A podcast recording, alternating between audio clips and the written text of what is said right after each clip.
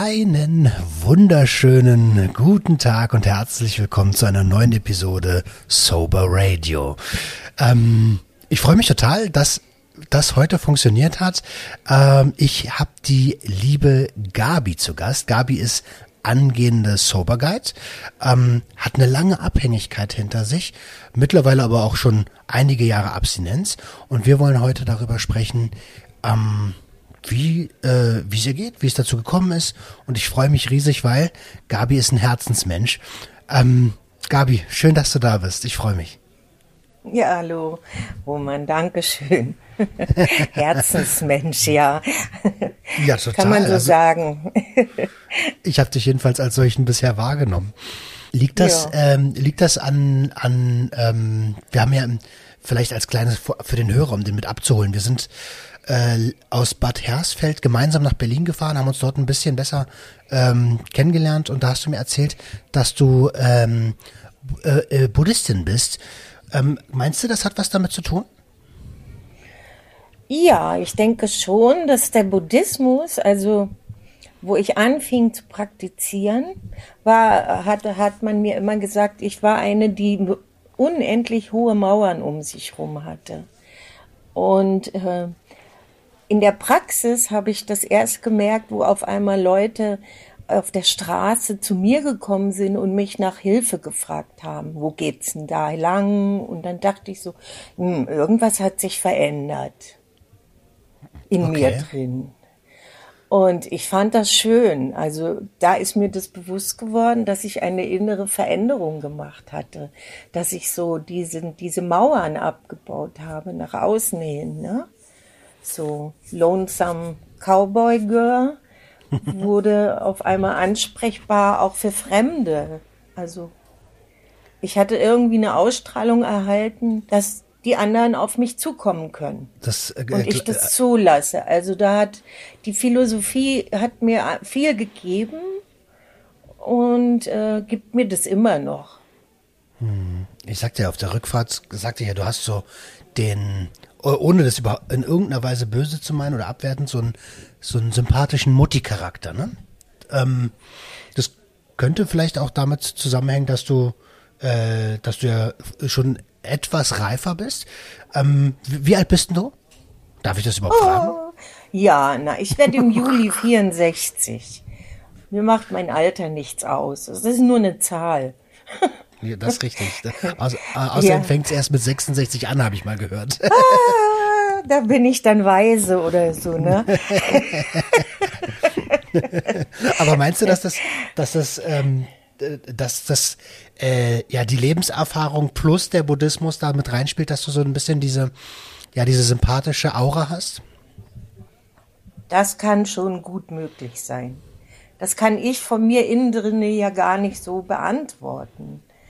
Ähm, ich ich krieg halt Feedback, ne? dass irgendwas gut läuft. Ähm, ich kann das, also ich denke dann immer, wenn ich jetzt sage, ähm, ich habe ähm, schon so einen gewissen Weisheitsgrad, dann habe ich immer gleich Angst, dass ich überheblich wirken könnte. Also, ich weiß nicht, wie man das sagen kann. Ne, Bescheidenheit würde ich das nennen. Ja, weil, ja. Ja, irgendwie. Oder vielleicht auch ein bisschen Angst. ich weiß es nicht. Ich kann es dir nicht sagen, Ronan. Äh, Roman. Ich weiß nur, dass immer alle anderen immer gesehen haben, äh, was ich für eine ähm, Ausstrahlung habe. Und äh, dass sie, wenn ich zum, also eine Freundin hat es zu mir gesagt, wenn sie, wenn ich in einem Zeitungsladen arbeiten würde, würde sie nur zu mir in den Zeitungsladen kommen, weil ich so herzlich willkommen zeige. Du bist die beste Kundin, die ich gerade jetzt habe. Ich weiß es nicht. Das sehen immer die anderen besser als ich selbst. Da ist immer noch so ein Mango. Ja, das ist, ich glaube, das ist auch normal, ne? Also äh, es ist ja auch total einfach von außen bei anderen das Gute zu sehen und dann, wenn man selbst äh, bei sich selber suchen muss, dann wird's schwierig, ne? Ähm, ich hatte ja, ja gerade selber so, so, so, eine, so, eine, so, ein, so ein, ein kleines Tal der Tränen und da habe ich, es ja. hat da total schwer von für, für mich selber zu gucken, woran liegt denn das jetzt gerade, dass es dir so geht. Aber von außen, also meine Frau hätte mir das bestimmt schon eine Woche früher sagen können. Hm. Ja. Es ist wie es ist. Ähm, wir wollen heute so ein bisschen über über äh, über dich sprechen, deswegen bist du ja auch natürlich zu Gast. Und ähm, ich äh, ich bin total äh, gespannt, weil ich habe ja mit dem Andreas äh, schon gesprochen und der war ja ähm, in dieser leg legendären Disco Sound äh, in Berlin und da warst du auch, nur schon ein bisschen vor ihm. Ich habe auf deiner ähm, deiner Facebook-Seite Kaffee trocken gelesen, dass du äh, die Christiane F. wirklich kanntest, die ja auch dort gefeiert hat. Ist das, wie, hast, wie, wie war denn diese Zeit? Ja, diese Zeit war, ja, wie soll ich das sagen? Äh, das war also das Wohnzimmer für die ähm, Schrägen, also für die anderen, also die, die anders irgendwie ticken. Ne? Also ich muss ja sagen, ich habe das Sound ja durch meinen, äh, durch den Lebensgefährten meines, meiner Mutter, meiner Leiblichen kennengelernt, der Alkoholiker ist. Und ich war eine Woche in Berlin. Ich bin geflüchtet aus Kirchheim-Tech, weil die, äh, das Rauschgift-Dezernat, also ich wäre dann in Stammheim gelandet. Und ich kam mit absoluten Turkey äh, im, aus dem Zug hier an und habe versucht, fünf Tage trocken kalt zu entziehen. Natürlich habe ich ganz viel Mist dabei gebaut. Mhm. Also immer, wenn die Möglichkeit da war, irgendwas zu trinken oder so, habe ich, ich habe mich voll gemacht, ne, mit allem, was ich konnte. Und dann ist äh, ein Unglück passiert. Ähm, und da es immer hieß, dass ich überall Pech bringe, äh, hat er mir besoffen, musste ich mich nachts anziehen und meine Pflege, meine richtige Mutter auch. Und dann fuhr er mit mir ins Sound und hat mir vorher den Kurfürstenstraße gezeigt, da könnte ich anschaffen gehen. Und äh, hier im Sound, da gehen wir jetzt rein und da kannst du dir deine Drogen kaufen. Oh. Und äh, das habe ich dann natürlich auch gemacht. Ich habe ihn also abgefüllt. Da kommt so dieses Chunky durch, ne? Ich fülle dich ab mit Alkohol. Ich war aber so lieb und habe ihm noch 20 D-Mark Taxigeld dagelassen. Und dann habe ich mir Geld von ihm genommen und habe mir meinen Druck gekauft. Mhm. Und das konnte man im Sound sehr gut machen. Also du mhm. hast immer jemanden gefunden und ähm, du hast immer dein, dein Zeug bekommen. Wenn du es nicht im Sound bekommen hast, hast du es auf der Kurfürstenstraße bekommen oder Potsdamer Straße. Mhm. Ähm, war natürlich ungut, was da passiert ist im Nachhinein, also überhaupt nicht im Nachhinein. Ja, und ähm, ja, mit Madame Christiane F., äh, wir mochten die nicht mehr. Ne? Die hat viele von den äh, Frauen, Mädchen, die da gearbeitet haben, das ist ja Arbeit, anschaffen zu gehen auf dem Kurfürstenstraße. Das ist ja äh, böse Arbeit auch. Ähm, und ähm, durch sie sind viele in, in, in, ins Gefängnis gekommen. Also wir, äh, damals wir alte Szene, konnten Christiane F. nicht ertragen, weil äh, sie hat sich verkauft und ihr war alles egal, was mit den anderen passiert. Also deswegen kann ich über Christiane F. nicht positiv sprechen. Äh, das ist auch gar nicht schlimm. Das ist überhaupt gar nicht schlimm. Ähm, ich habe nur gerade gemerkt, wow, wir sind, wir haben einen recht schnellen, schnellen und äh, harten Einstieg gemacht. Ähm, das lag natürlich an meiner Fragestellung. Ähm, mhm. der, der Hörer wird jetzt wahrscheinlich denken, ach du meine Fresse. Ähm, kurz zur Aufklärung. Also Sound, legendäre Diskothek aus Berlin. Ne? Ähm, ja. Darüber haben wir in der in der Episode mit dem Andreas schon gesprochen und du hast es ja auch gerade nochmal gesagt, ähm, wie ein zweites Wohnzimmer.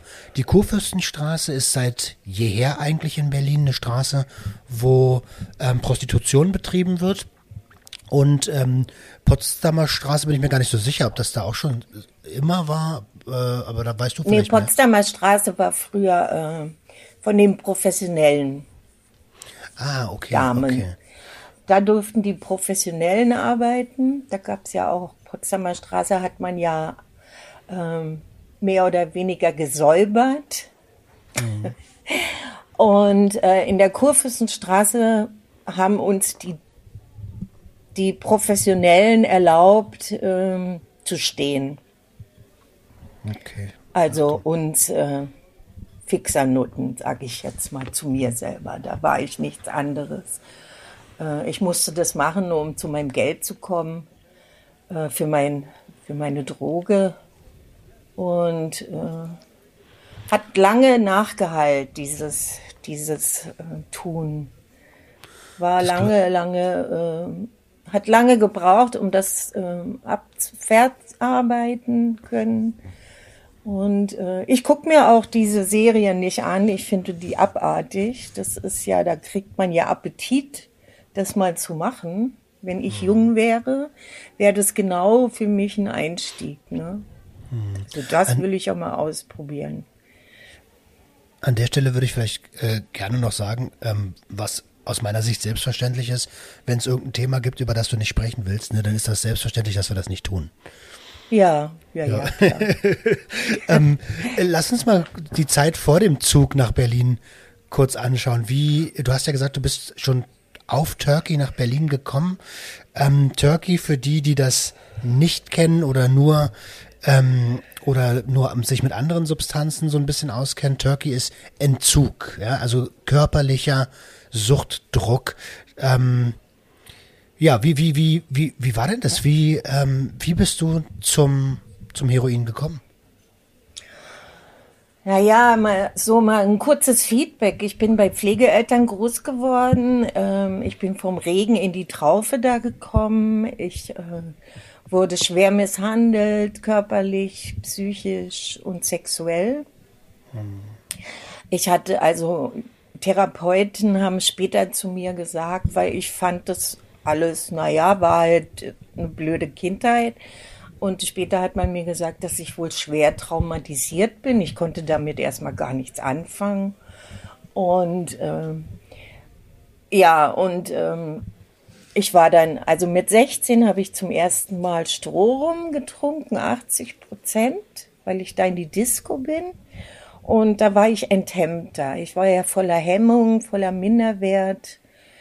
Ich bin schlecht, hieß es. Mir muss man das böse Blut aus dem Körper schlagen. Ach du Scheiße. Und ähm, ich habe die, den Missbrauch ja eingefordert. Also wenn ein kleines Kind was einfordert, alles, aber nicht Missbrauch. Aber das ist jetzt Vergangenheit.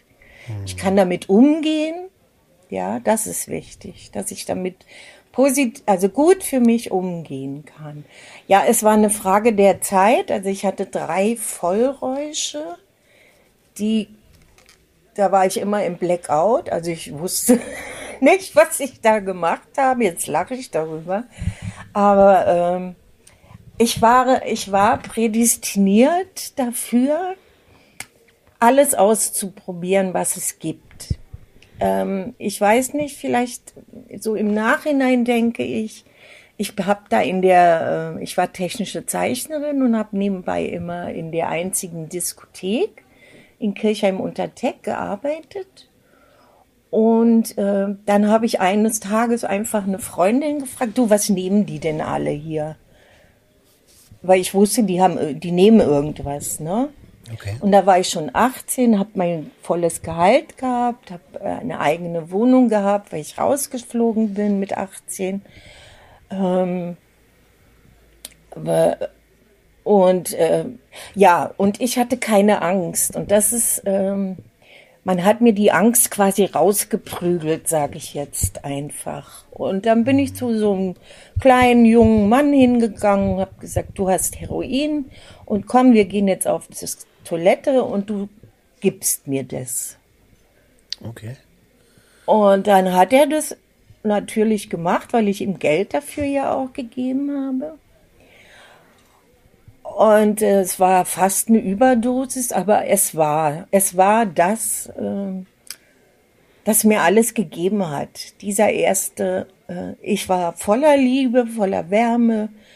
Äh, mich hat nichts mehr berührt von außen. Ich war, äh, ja, ich war in dem Moment süchtig.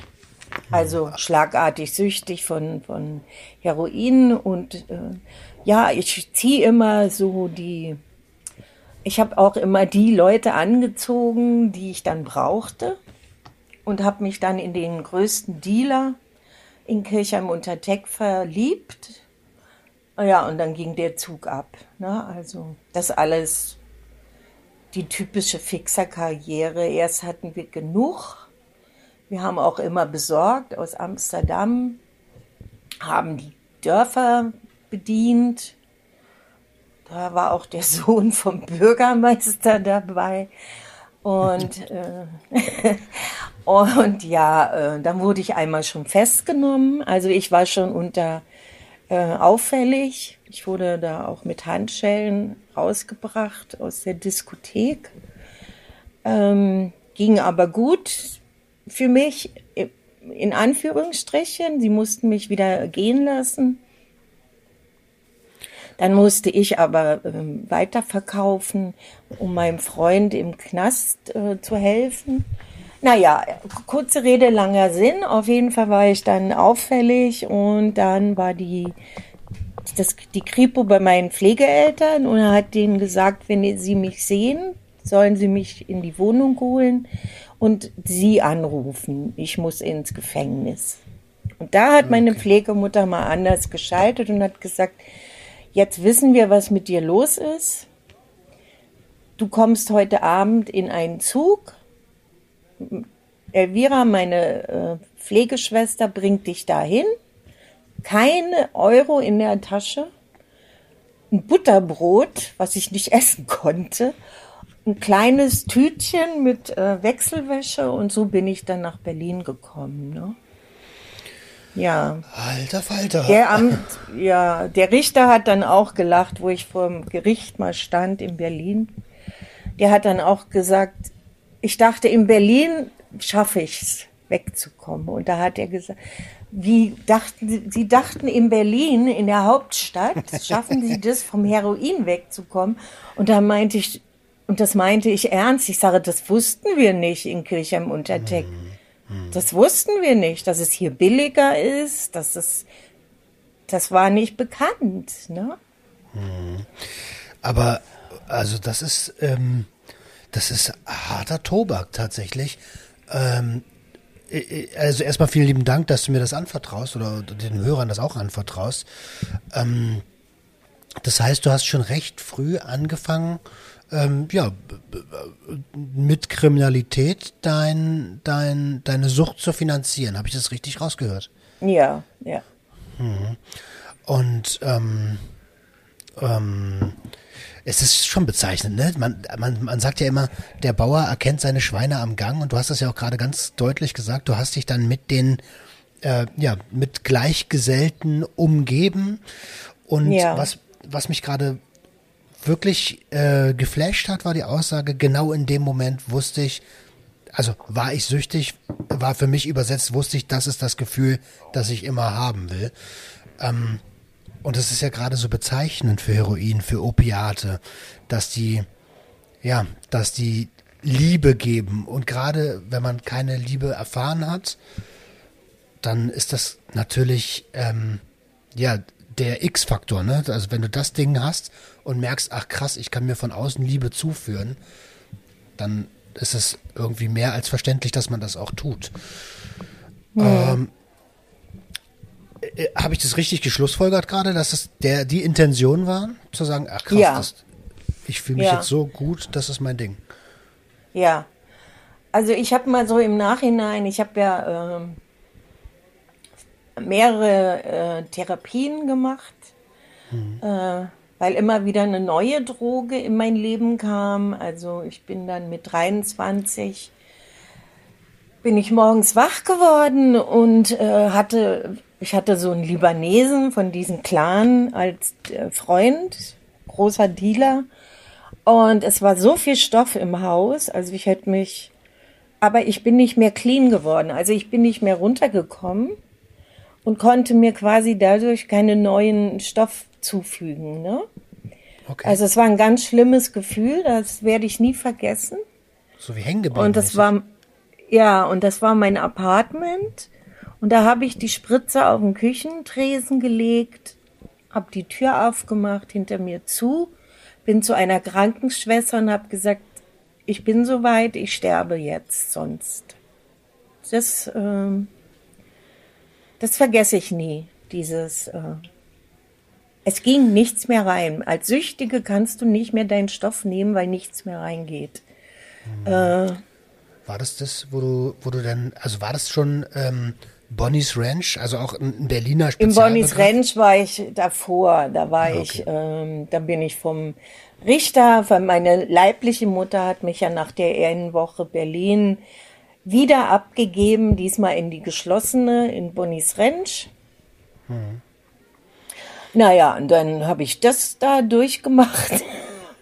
Dann hatte ich die äh, beim ersten Mal sechs Monate, aber da hatte ich dann die Hepatitis B mitgebracht aus Schwabenland. Mhm. War dann auch in, in Tegel Süd damals. Das war so ein altes Russenkrankenhaus. Ekelhaft. und ähm, ja, und dann bin ich noch insgesamt äh, dreimal, viermal da eingeliefert worden. Beim letzten Mal war ganz schlimm. Ähm, da habe ich dann auch vom Richter anderthalb Jahre bekommen, Bonnies Rentsch auf der geschlossenen. Heftig. Weil also. äh, ich äh, so einen schweren Entzug hatte durch die BTM-Tabletten noch, äh, dass ich äh, ein Delirium war, nicht mehr wusste, was ich da gemacht habe, epileptische Anfälle bekommen habe, fixiert wurde und äh, ja, da habe ich anderthalb Jahre raufgeknallt bekommen. Ähm, für den Hörer kurz, also Bonnie's Ranch ist so ein Berliner Begriff, ne? Karl Bonhoeffers Nervenklinik heißt das, glaube ich, richtig. Ähm, ja. Und, und, und das war, war das damals die Entzugsklinik in Berlin? Ja, also die meisten Abhängigen, vor allem wir Drogenabhängigen, wurden immer in die Karl Bonhoeffer Nervenklinik gebracht. Das war so Ende 70er. Ähm, in die reinen Entzugskliniken, ich weiß gar nicht, DRK und so, konnten die mit den Drogenabhängigen nichts anfangen. Ähm, da ähm, und auch da waren auch viele Alkoholik, alkoholkranke Frauen. Ich war ja in dem Frauenhaus und dann gab es noch ein Männerhaus dann gab es dieses, äh, diese geschlossene, also diese Sicherheitsverwahrung für Alkoholiker, die, also, oder psychisch Kranke. Also wir waren gleichgestellt mit äh, Schizophren, krank. Mann, Mann, Mann, unglaublich. So, das war so die Gleichstellung. Wie, wie ja. rückständig das da, da noch war. Und das ist ja noch gar nicht so lange her, ne? Nein, nein, nein. Wir waren ja, wir waren Verbrecher. Wir waren ähm, es gibt zwei so eine Kripo-Leute, die hießen damals Schweine, Schweinebacke und Gießkanne. das waren die schlimmsten Menschen überhaupt. Also als äh, Polizisten, Kripo-Beamten. Die haben uns, die haben sich Sex geholt auf der Kurfürstenstraße. Die haben dir deinen Druck gewartet, bis dein Druck fertig ist. Dann haben sie dich festgenommen. Also das waren so richtige Sadisten. Und einmal bin ich ins Gefängnis gekommen und da sagte der Beamte zu mir, sowas wie dich hat man früher vergast. Das ist auch Alter. so ein Satz, den ich nicht vergesse, ne? Wo ich, Alter. da denkst du so, also die waren überfordert mit uns, so, so wie heute. Das war damals. Boah, nicht machbar. Eher, also ich meine, überfordert kann man ja sein, ne? Aber ja gut, da, das, das bestätigt ja, ich habe so ein bisschen die These, dass wir generell in einer rassistischen Gesellschaft hier in Deutschland aufgewachsen sind. Und das bestätigt ja. das immer wieder so ein bisschen. Ne? Ja. Also nur weil ich überfordert bin, muss ich ja nicht gleich rassistisch werden oder Nazi werden. So. Das ist ja Blödsinn. Nee. Oh, es ist hart. Das, sowas regt mich gerade total auf. Deswegen versuche ich direkt einen, einen, Switch zu machen. Ja, ähm, ja. Ähm, und äh, verzeih mir die Frage so, äh, aber auf der Kurfürsten, wie lange hast du da gearbeitet? Hm, naja, zwei Jahre mit Unterbrechung. Hm. Also Unterbrechungen waren dann immer mal wieder so ein Einflug in Bonnies Rent oder in der Nervenklinik Spandau oder auch ähm, im Gefängnis. Ich musste ja dann noch mal in Haft gehen. Äh, keine Ahnung.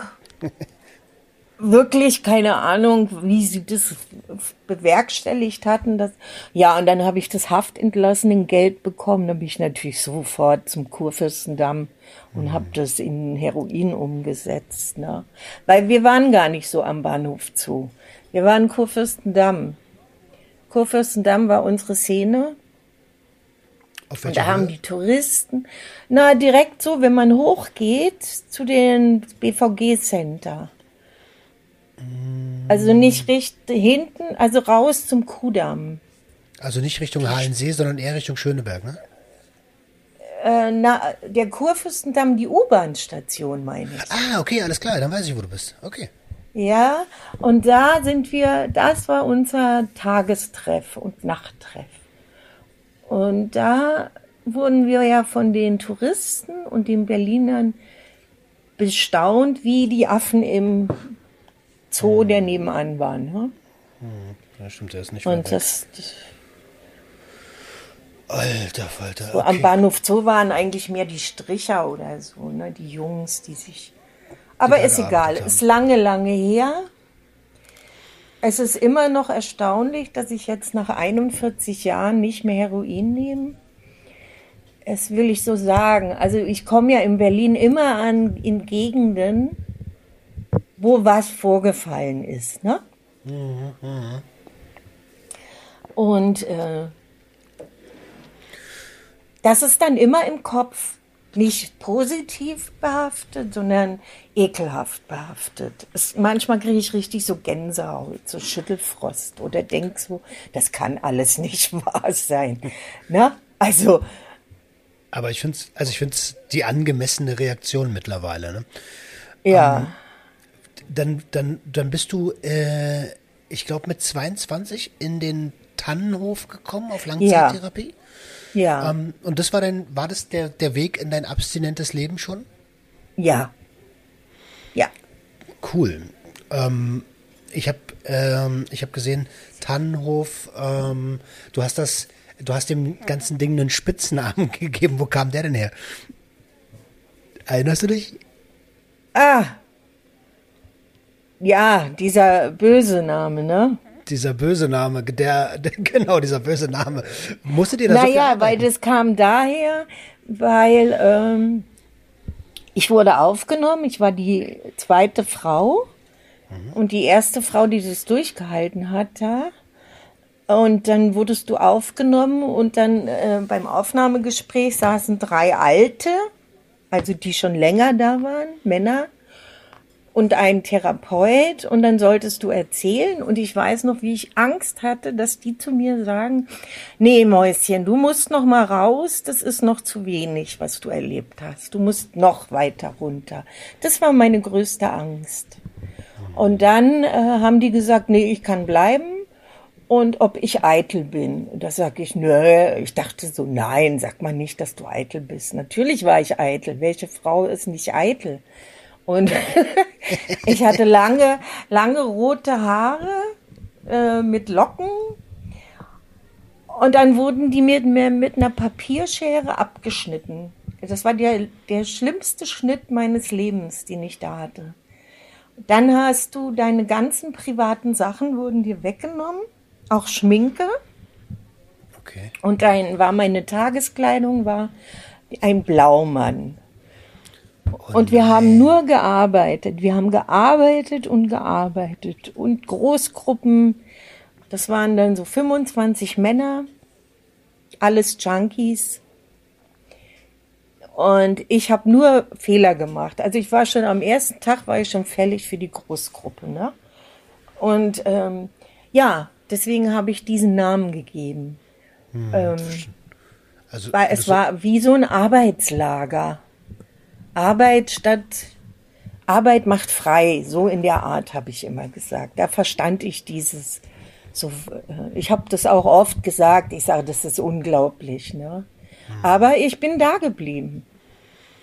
Erstaunlicherweise, ne? Also Ja. äh, da, da kannst du mal sehen, dass der Leidensdruck draußen noch höher war als da drinnen, äh, wo du ja den ganzen Tag äh, quasi ja zur, zur Arbeit gezwungen wurdest. Ähm, ich, ich fand es total spannend zu lesen und ähm, und und und hab du hast da glaube ich geschrieben, dass du deinen Mann da drin kennengelernt hast. Habe ich das richtig verstanden? Ja, genau. Na, ich habe mir gleich einen ausgesucht, der da am besten aussah, um auch mir selbst einen Grund noch zu geben, zu bleiben. Das kann ich heute so sagen. Weil es war ja am Anfang schon so, ne? Jede Nacht, äh, ach, ich hau ab hier, das halte ich nicht aus. Dann wusste ich gar nicht, wo ich bin, weil ich wurde von der Nervenklinik Spandau abgeholt und wir fuhren und fuhren und fuhren und ich habe nicht gewusst, dass es in Lichtenrade eine S-Bahn gibt. Das habe ich dann erst gewusst, wo ich zum ersten Mal zum Zahnarzt durfte. Naja, und dann habe ich mir da halt erstmal so, dachte ich, oh, aber es war ja streng verboten, Beziehungen zu führen. Ah, okay, das wollte ich gerade fragen, ja. Es war, das war ober, oberstreng be- äh, verboten und nach einem Jahr haben die uns quasi das ähm, gestattet, uns näher kennenzulernen. Naja, und dann habe ich den geheiratet sogar. Ne? Okay, ich wollte dich nämlich, darauf wollte ich hinaus. Ähm, es ist ja so, dass du bei, bei äh, stationären Langzeittherapien eigentlich keine Beziehung führen darfst, damit du dich auf das Wesentliche, nämlich auf dich und deine Abhängigkeit konzentrierst. Aber das war damals auch schon so, ja? Ja, damals war es noch, noch strenger. Also das ist ja heute äh, humaner geworden. Jetzt gibt's ja auch Beziehungszimmer im Tannenhof, habe ich erfahren. Da dürfen die sich anmelden, die Paare. Und dann dürfen sie ein Wochenende ins Beziehungszimmer und da miteinander Spaß haben. Und das war ja alles tabu, ne? weil das ja auch eine Flucht am Anfang ist. Ne? Gerade für, ja, ich weiß es nicht, ob.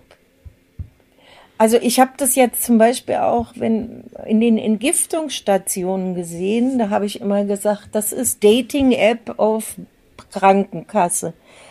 Also wie viele sich da im Entzug verliebt haben, das fand ich schon ja schön Ist, zu sehen. Also, naja, also das zeigt, wie, süch, wie süchtig wir nach Wärme sind. So sage ich das. jetzt hast du ja nicht nur die Opiate konsumiert, die Wärme geben, sondern auch äh, Kokain ähm, Ja, konsumiert. das war zwölf Jahre später. Also, ge- ge- genau, genau. Du bist raus, bist clean raus, abstinent raus und hattest dann nen, den, den schweren Rückfall mit Koks und mit Alkohol. Wie, Ja. wie, wie kam es denn dazu? Naja, ich habe mich von meinem Mann getrennt und äh, weil er anfing zu trinken und ich mag keine betrunkenen Männer. Das ist aus der Kindheit. Mein richtiger Vater ist Alkoholiker und ich ekel mich vor betrunkenen Männern. Heute noch. Das ist so. Na, ist ja auch verständlich, ne? Da gehe ich auf Rückzug.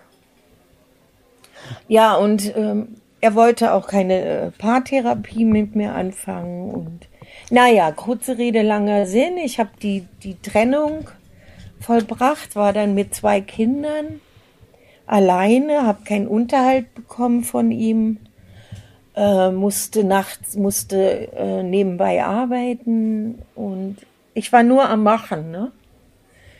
Und dann habe ich mich in einen Amerikaner verliebt, so ein GI.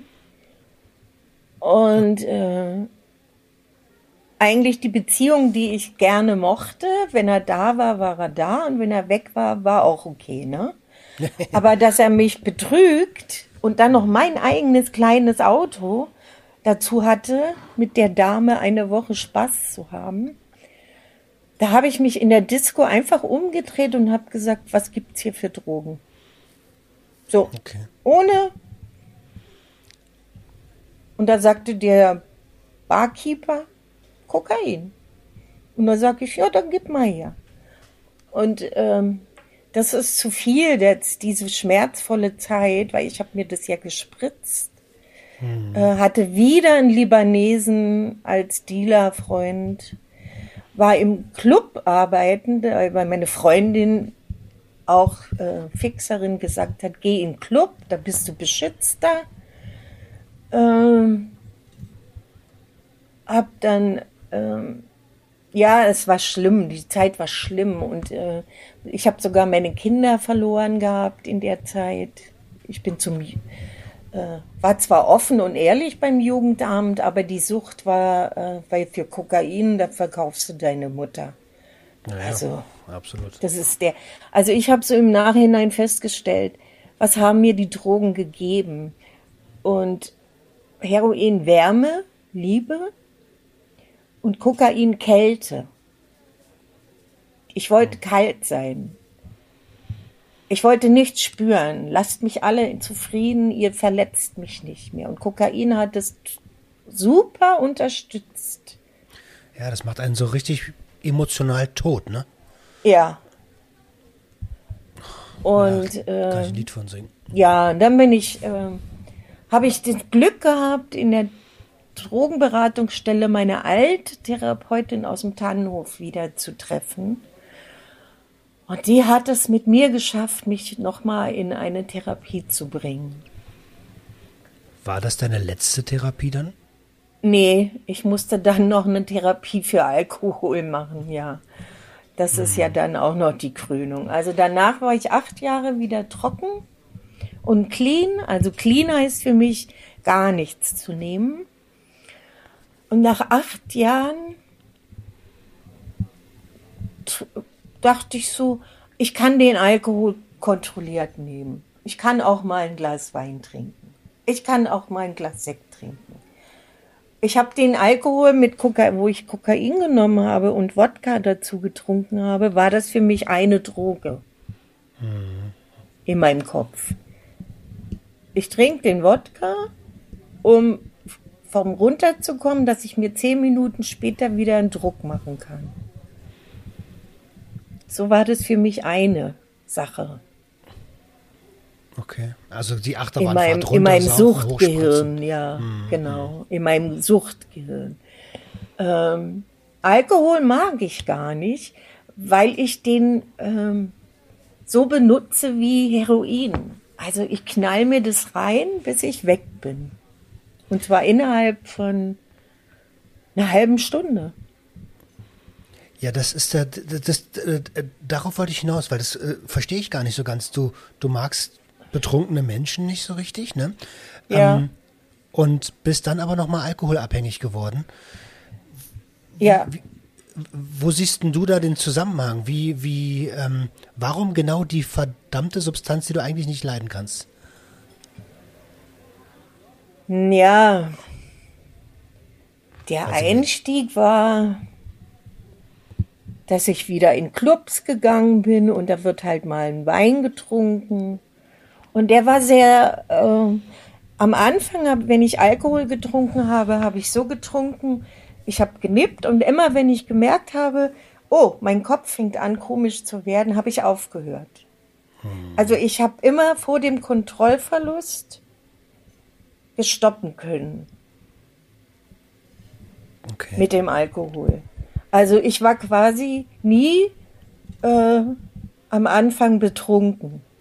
Beschwipst, so ein paar Hemmungen weg, äh, bisschen, naja, eben betrunken, beschwipst. Und dann hat sich das immer mehr gesteigert. Und dann hat sich das so gesteigert. Also ich hatte, habe ja in der Zwischenzeit auch meine Kinder mir dann zurückholen können. Ähm, dann waren die erwachsen, mehr oder weniger. Und dann dachte ich, na ja, jetzt ist doch egal, jetzt kannst du trinken. Alkohol, also Heroin kannst du nicht mehr nehmen. Weil? Guck, also eh, weil ich den, ich das gar nicht mehr vertrage. Also mhm. ich habe mal probiert gehabt, wo in der Kokainzeit habe ich mal probiert, ähm, Heroin zu nehmen. Und ich war nur am Übergeben. Also ich habe nur gebrochen. Ich habe ja. mir die Seele aus dem Leib gebrochen.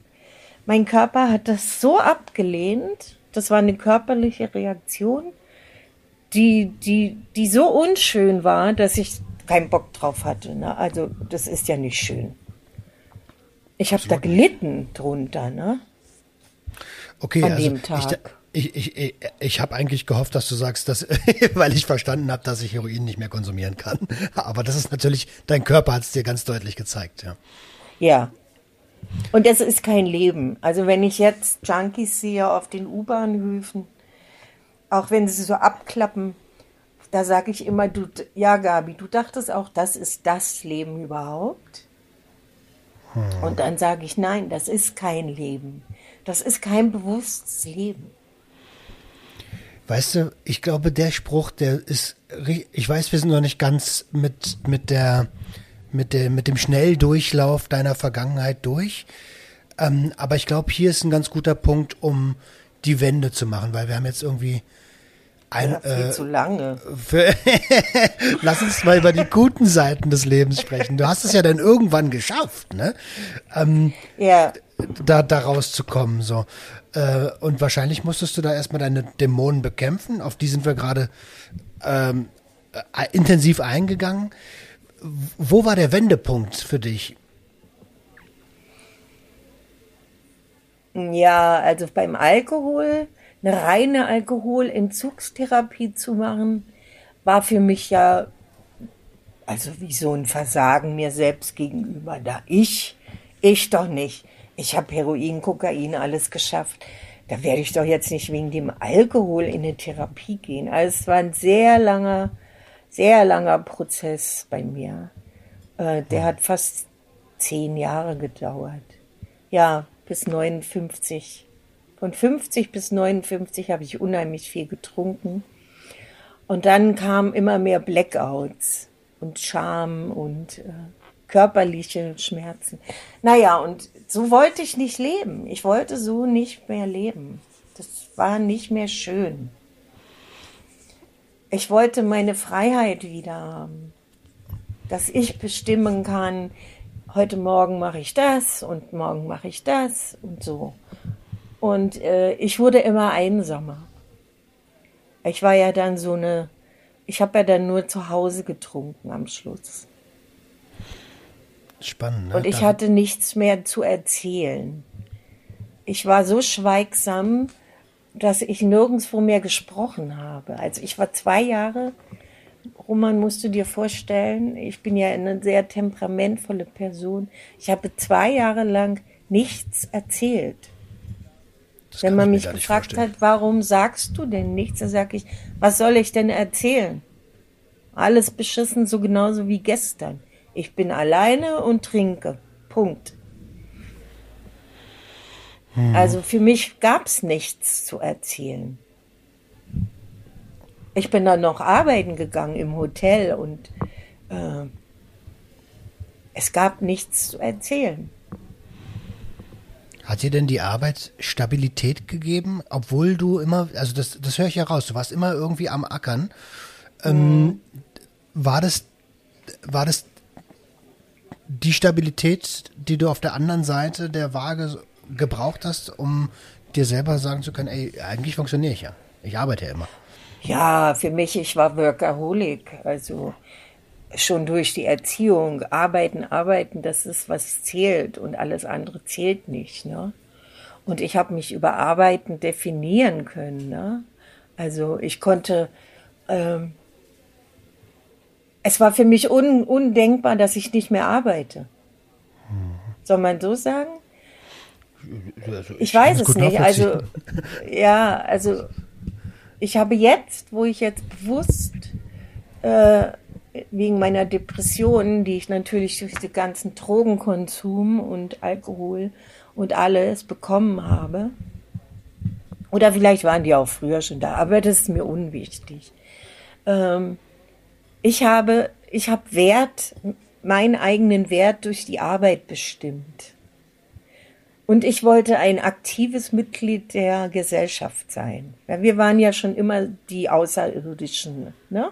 Wir Abhängigen, Stigmas und so. Und ich wollte zeigen, hey, ich bin genauso gut wie ihr. Trotz meiner Vergangenheit. Und ich bin sogar noch einen Zacken besser. Ich kann mehr arbeiten als ihr, wenn es sein muss. Das kann ich, also ich, äh, du kennst ja mein Pensum so ein bisschen. Ich ja. kenne das, kenne das sehr, sehr gut. Das ja. haben aber ja. viele, die, die abhängig sind, dass sie sagen, ey, also dafür gebe ich es jetzt hier doppelt und dreifach. Das gleiche ich ja, wieder aus. Ne? Ja. Ähm, eigentlich auch ein sehr, sehr ungesunder Weg. Aber, mhm. äh, aber man, man, man, man stützt sich dann doch schon darauf und ist auch stolz darauf, was man alles so leisten kann. Ähm, ja. No, also ähm, nochmal ganz kurz auf, dein, auf deinen Wendepunkt zu sprechen zu kommen. Ne? Mhm. Ne?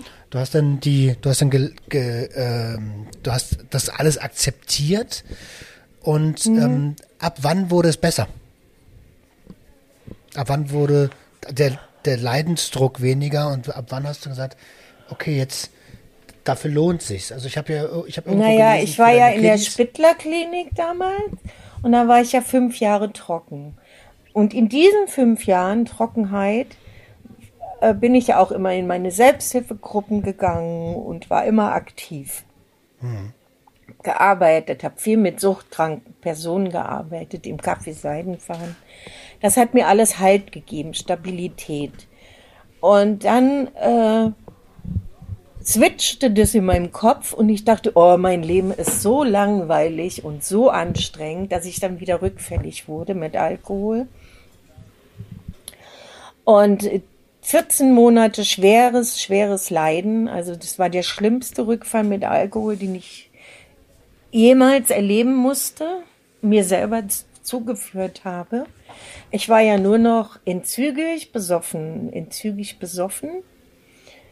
Und äh, dann habe ich äh, das geschafft, durch meinen Hausarzt und meiner Psychiaterin nochmal in eine Entgiftung zu gehen.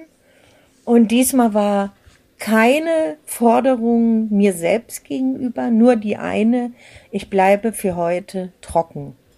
Mag kommen, was will. Mhm, mh. Ja, und dieses immer nur für heute. Und dann habe ich mir meinen Tagesplan gemacht. Dann habe ich mir äh, eine Selbsthilfegruppe gesucht wieder. Dann war ich ähm, ich habe so einen Notfallplan in meinem Portemonnaie. Äh, ich habe einen Spruch in meinem Portemonnaie und ich musste den zwei, dreimal benutzen und die, ich habe ähm, noch mal eine ambulante Alkoholtherapie gemacht und bin dann endlich an diese Arbeit vom, vielleicht sagt ihr das was, an das innere Kind mit ihr rangegangen. Ja, also ich habe die Giftfässer endlich geöffnet, die ich vorher nicht bereit war zu öffnen. Und seitdem hängt so mein Sonnenkind an meiner Wand, an meinem Arbeitsplatz. Und immer wenn ich so ganz unten bin, dann gehe ich dahin und gucke darauf, was in mir alles noch ist. Da neben Sonnenschein und Sensibilität und Mitgefühl und dankbar. Ich bin dankbar. Ich bin dankbar, dass ich das diesmal echt nochmal geschafft habe. Und ich weiß jetzt, es gibt für mich keine Form von Drogen, die mir irgendwas bringen könnten. Für mich ist nada. Ja, Leben, nada, das Leben ist Ende Droge, ne? aus. Ne? Ja. Aber krass, was für einen Weg du gegangen bist, um das zu lernen, um, um auch deinem inneren Kind. Ich, ich mag übrigens die Arbeit mit dem inneren Kind total, ja, weil ich die super ja. wichtig finde.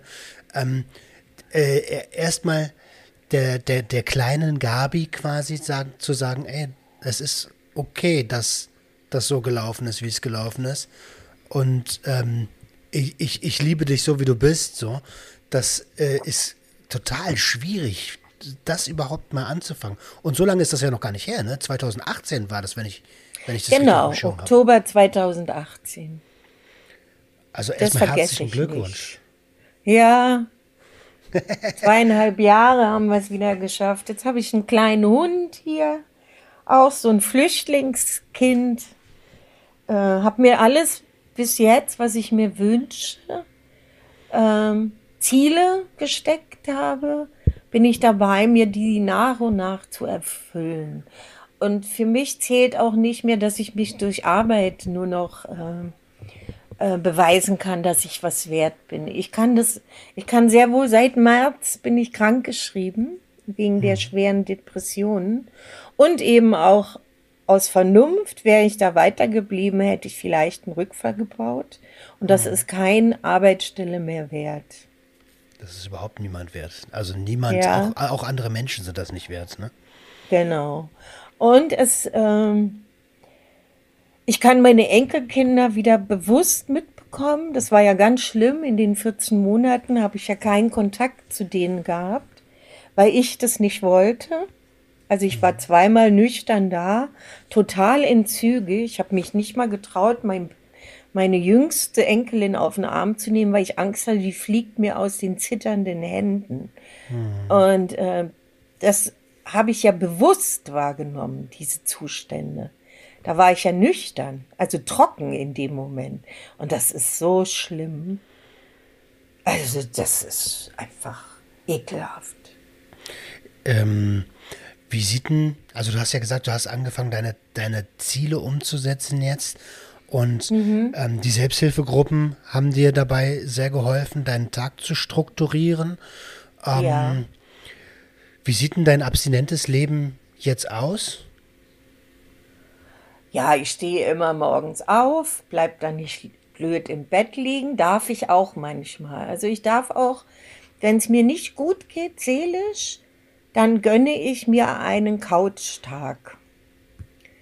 Ich merke sehr gut, wann das zu viel wird. Dann fange ich an, innere Unruhe zu bekommen. Dann merke ich, ich muss was ändern.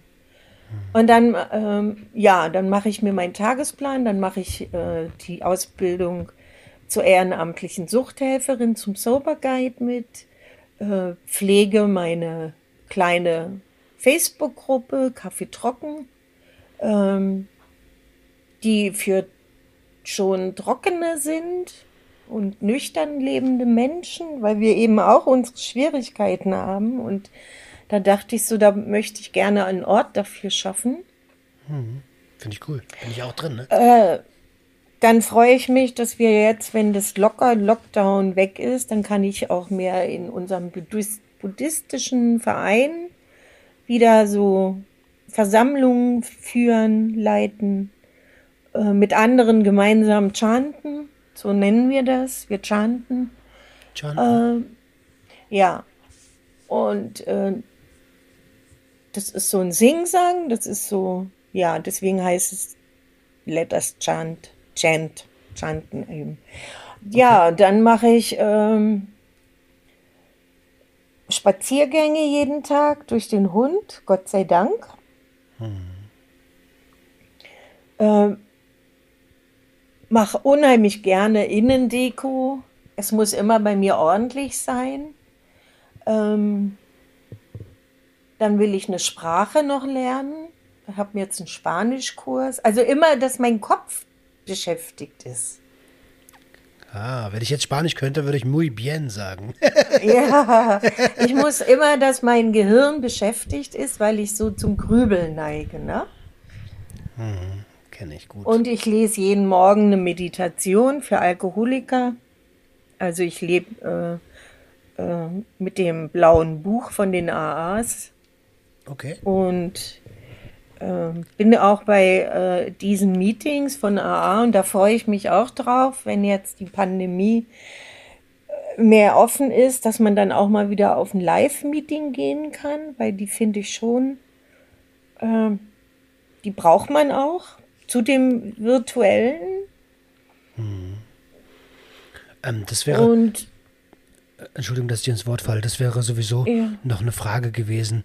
Wie siehst du oder also würdest du Menschen empfehlen, sich eine Selbsthilfegruppe zu suchen, wenn sie eine Therapie abgeschlossen haben oder selbst wenn sie noch keine Therapie abgeschlossen haben, sich eine Selbsthilfegruppe zu suchen? Ähm, ab, also jetzt mal, jetzt mal, egal welche, die muss ja für einen selbst funktionieren. Ähm, genau. Aber würdest du äh, das per se empfehlen? Ja, ich empfehle das sehr. Ähm, ich habe das bei mir leiblich äh, äh, gemerkt. Äh, wenn ich zur Gruppe gehe, bleibe ich mit meinen Füßen auf dem Boden. Und ich bin ja auch so gerne so eine Traumtänzerin. Und in der Gruppe geht es um die Sache, nämlich um meine Krankheit, weil es ist ja eine Krankheit. Ne? Es ist ja nichts Abartiges, was wir haben, ne? so wie es früher mehr, also bis Heroin, äh, diese Abhängigkeit von der Krankenkasse anerkannt wurde, das ging ja noch, das war ja erst später. Ne? Und ähm, da geht es eben drum, eben sich ein kleines Vorbild vielleicht zu suchen oder zu sehen, andere, äh, wie die mit traurigen Sachen umgehen, ja, oder mit Schwierigkeiten. Und ich empfehle das sehr.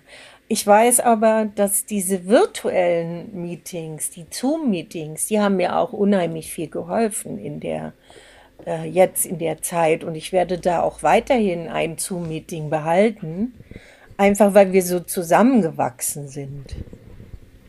Ja, so macht ja voll Sinn. Gruppe, ne? Und ich würde das, äh, ja, ich empfehle das. Ich empfehle das und es, es macht Sinn.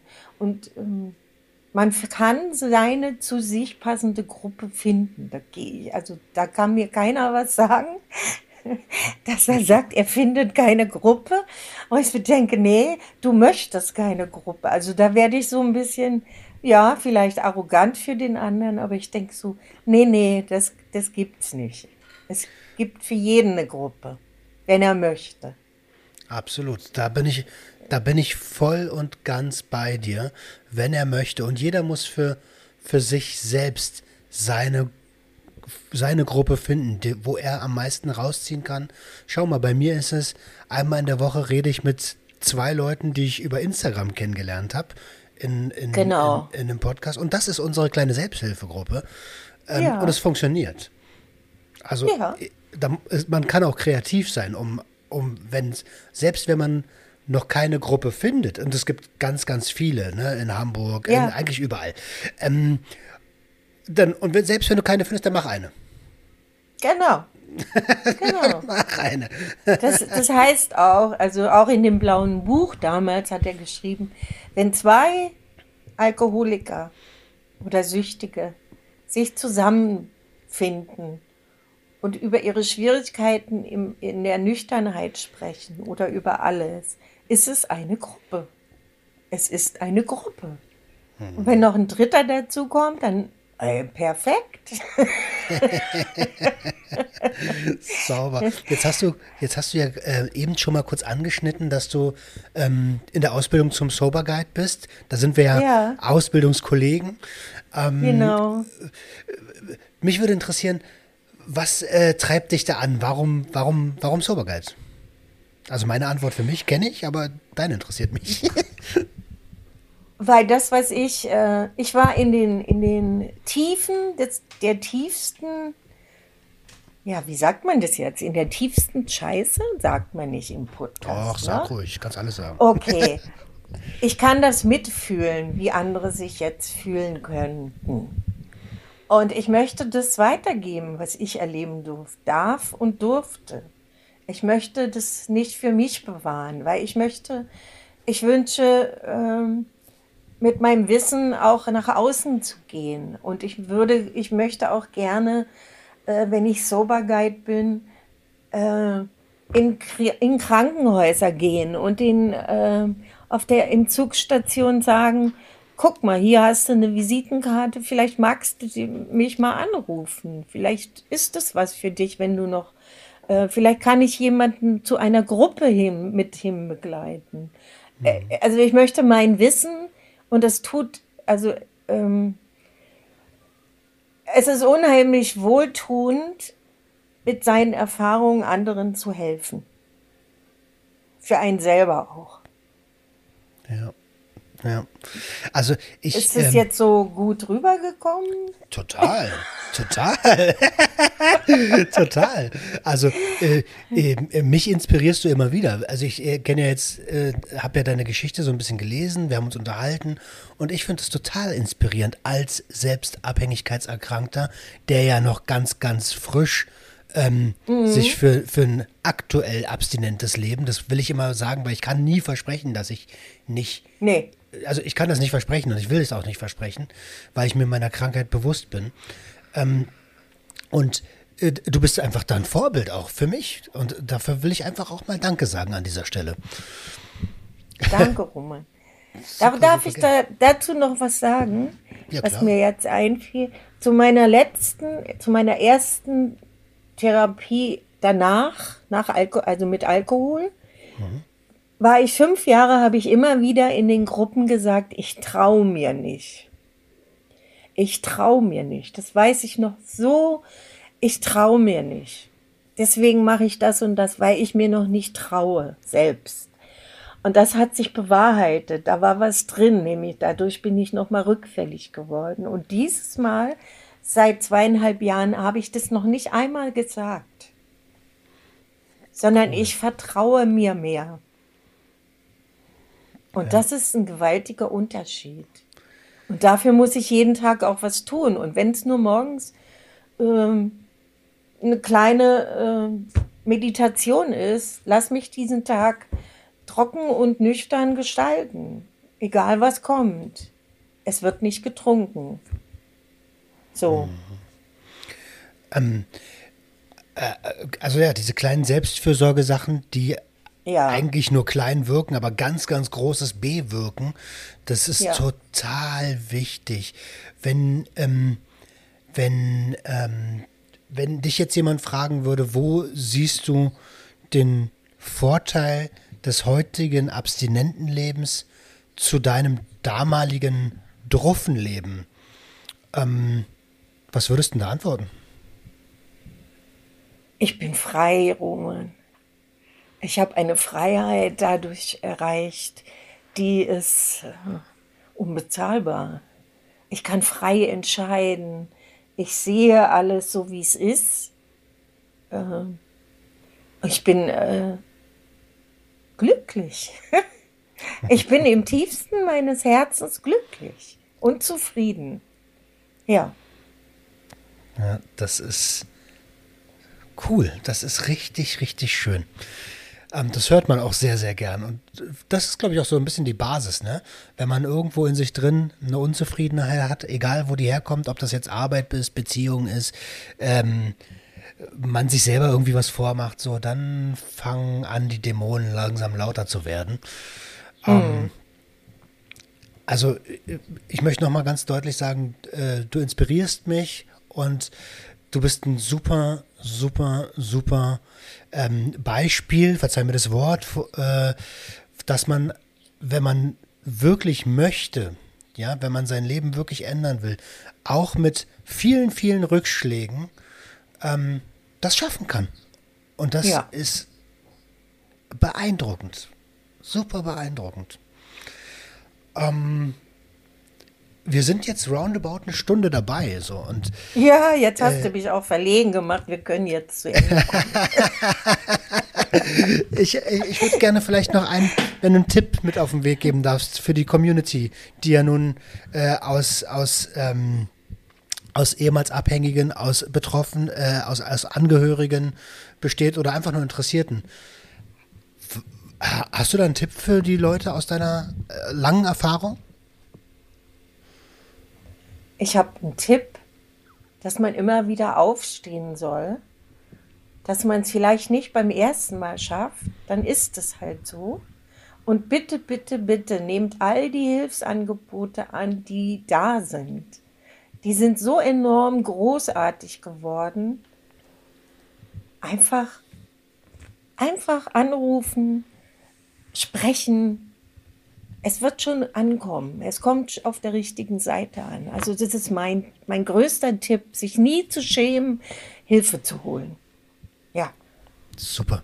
Apropos anrufen, also äh, sobald unsere Sober Guides Ausbildung beendet ist, habt ihr natürlich auch die Möglichkeit, ähm, wenn ihr euch an der einen oder anderen Stelle hier wiedergesehen habt und Hilfe sucht, dann habt ihr die Möglichkeit unten in den Show Notes, da ist, ist natürlich die Sober Guides Webseite drin ähm, und da sind ähm, ganz, ganz viele Ex-Abhängige, die aus ihrer Lebenserfahrung berichten können, authentisch berichten können und dich an die Hand nehmen ähm, und du einfach mal mit denen quatschen kannst. Und äh, äh, zukünftig auch wir beide. Also wenn du dich an der einen oder anderen Stelle gesehen hast und Hilfe brauchst, scheu dich nicht, ruf an. Wir sind ähm, fast immer für dich da. Außer nachts.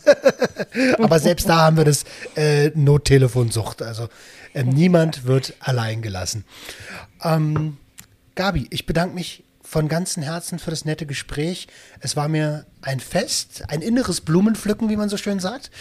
Und ähm, ja, äh, jetzt habe ich den Faden verloren. oh Gott, oh ja, Gott, schauen mein, wir mal. Bei, beim letzten Satz. äh, ja, vielen lieben Dank, dass du da warst. Ja, gerne und euch da draußen einen tollen Restsonntag. Lasst euch den Kuchen schmecken und wir hören uns Auf in der nächsten jeden Fall. Woche. Mit wieder Sahne. Heißt, mit Sahne. Oh, der, der, die böse Nein. Ähm, ihr Lieben, bis nächsten Sonntag. Macht's gut. Ciao, ciao.